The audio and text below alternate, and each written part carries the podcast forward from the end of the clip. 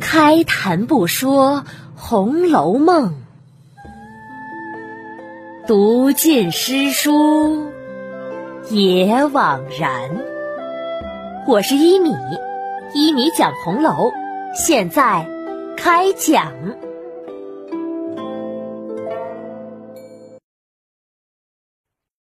第一百八十集：情中情，因情感妹妹。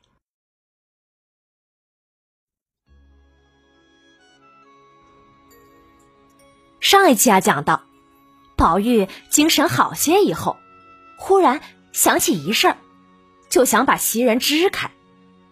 他想起什么事儿来了呢？自然是想起了林妹妹林黛玉呀。刚才呀，林黛玉眼睛哭得红肿的，匆匆走，实在是让宝玉心中记挂呀。他就想打发个人去看看黛玉。可是见袭人在旁边，就住了口，怕袭人疑心又来啰嗦。想了想，就叫袭人：“袭人，袭人，哎，什么事儿啊？你去宝姐姐那里一趟，帮我借一本书来。好啊，借什么书？什么书？呃，什么书？嗯，你就对他说。”我在这里趴着无聊的很，想借他一本有趣的书，无论什么书都行。嗯，对，就这样说。你去吧。哎，袭人答应着去了。宝玉竖着耳朵听，听见袭人出了大门，马上对外喊：“晴雯，晴雯，进来！来了，来了。”晴雯一边答应着。一边进了屋，宝玉吩咐着：“晴雯，你到林姑娘那里去看看，她正在做什么呢？她如果问我如何了，你只说我好了。好，可平白无故的我就这样去了，做什么呢？到底说个事儿去，也像个样子呀。没有什么事儿可说的。哎，要不然让我去送件东西。”或者是去取件东西都行，不然我去了怎么开口说话呢？不能就说没啥事儿，二爷就是让我来看看，好奇怪呀！宝玉想了一想，便伸手拿了两条手帕子丢给晴雯，笑了笑，也罢，不难为你了，就说我叫你送这个给他去的。哎呀，这又奇怪了！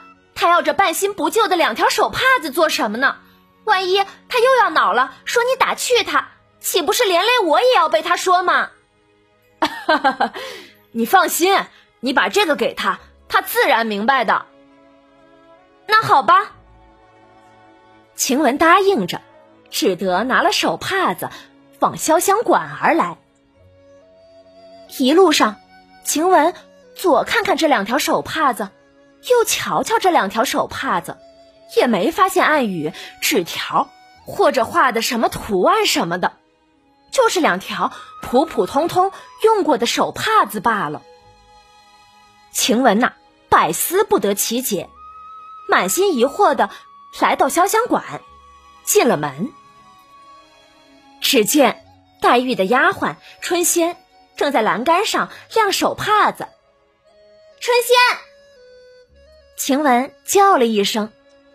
春仙一抬头，见他进来，忙摆着手指指里面，睡下了。晴雯点点头，可是并没有停下脚步，还是往屋里走，只是放轻了脚步。是啊，自己是受宝玉吩咐，专门来看看黛玉的。怎么能不了解清楚情况就回去呢？等晴雯呐进了屋子，见满屋漆黑，并未点灯，黛玉已经睡在了床上。听到外间的脚步声，问：“我睡下了，是谁啊？”林姑娘，是我，晴雯。哦，你来做什么呀？二爷让我送手帕子给姑娘的。黛玉听了，心中发闷，心想：“哎，他为什么要让人来送手帕子给我呢？”因此疑惑的问：“那这帕子是谁送给他的呢？”我想必定是上好的，叫他留着送别人吧。我这会子呀，用不上这个。姑娘不是新的，也不是上好的。就是二爷自己家常用旧了的。黛玉听了，越发不解，心里呀思考了半天，才醒悟过来，连忙吩咐：“哦，那好，你就放在桌子上，回去吧。”哎，好的，我就放在这里。林姑娘，我走了。晴雯答应着，只得放下手帕，抽身回去。一路上盘算着，实在是搞不清楚宝玉、黛玉这两个人打的是什么哑语，还吃惊黛玉竟然没有生气。屋里的林黛玉听见晴雯脚步远去以后，心中却翻滚起来。她琢磨出宝玉送手帕子的意思来，不觉神魂迟荡，心想。宝玉巴巴的让人给我送了一对旧手帕，也真是用心良苦了。看来呀，他是领会了我这番苦意，我应该高兴欢喜呀。可我的这番苦意，不知将来又能如何呢？有什么结果呢？想到这，岂不是又很可悲？他忽然平白无故的。送两块旧帕子来。如果我不能领会他的深意，单看着帕子，又让人可笑。唉，他这样令人私下传递定情之物给我，也让我害怕呀。我自己常常好哭，实际想来，也是真没有意思。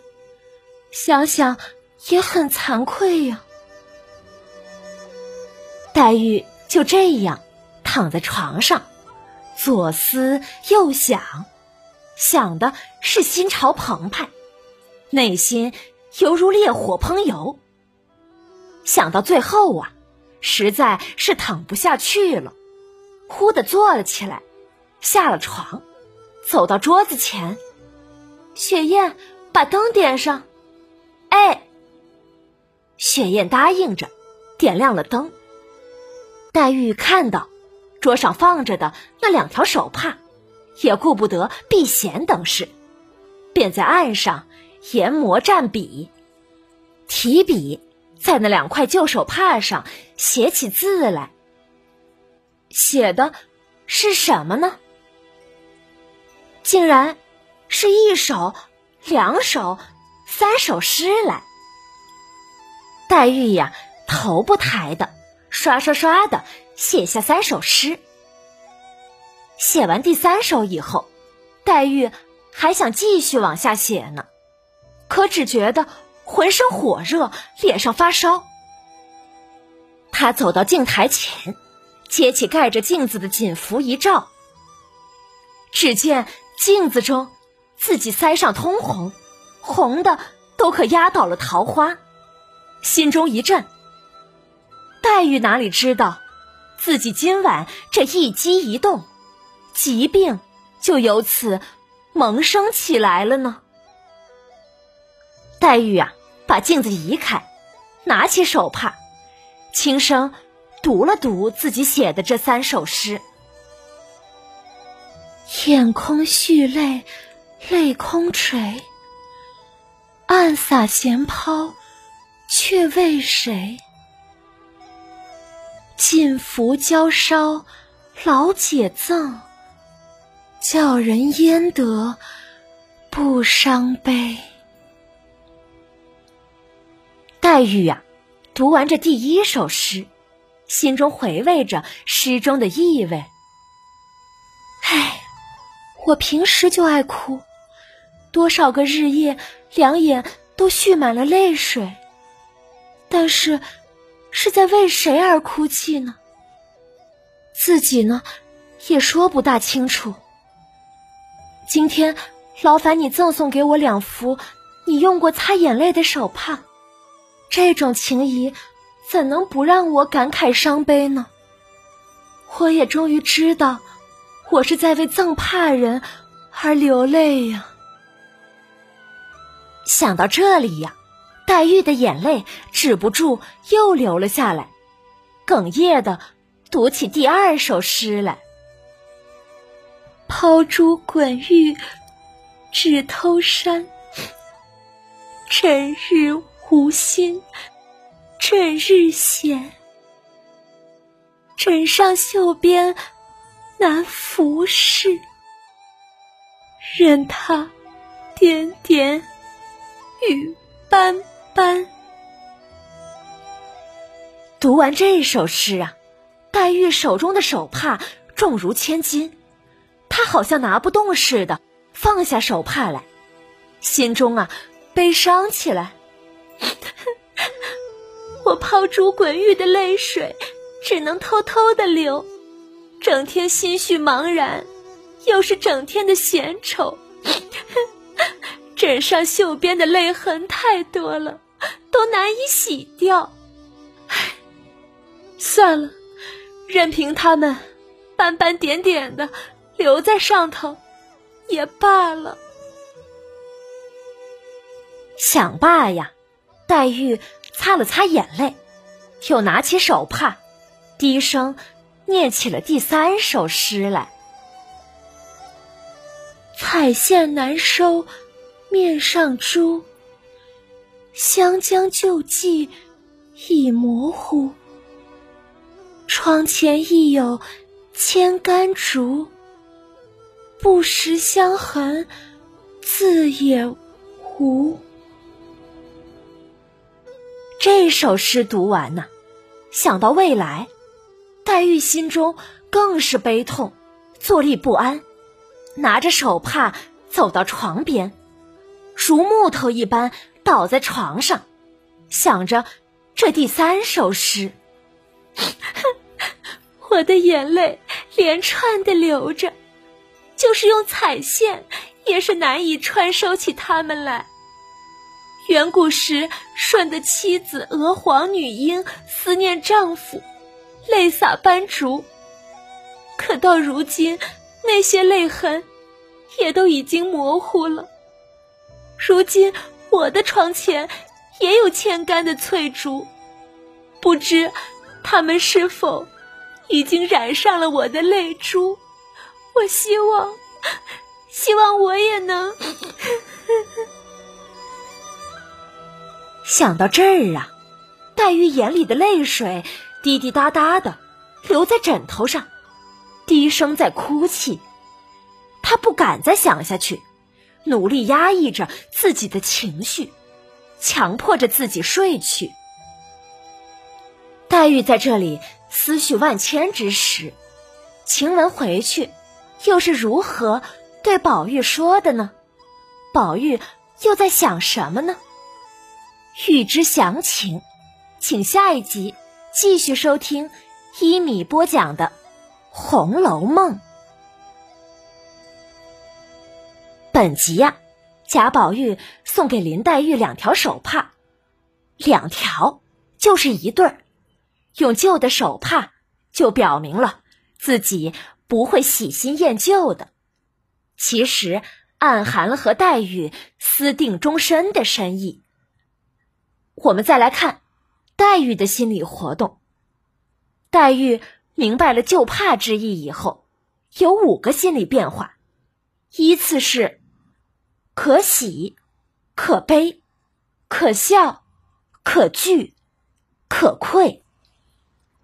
喜的是，宝玉明白了自己的苦心，终于两人心意相通了；可悲的是，对未来的不可知。可笑的是，宝玉有些莽撞的送手帕来。如果自己不能理解他的深意，这两条手帕呀，就成了一个笑话。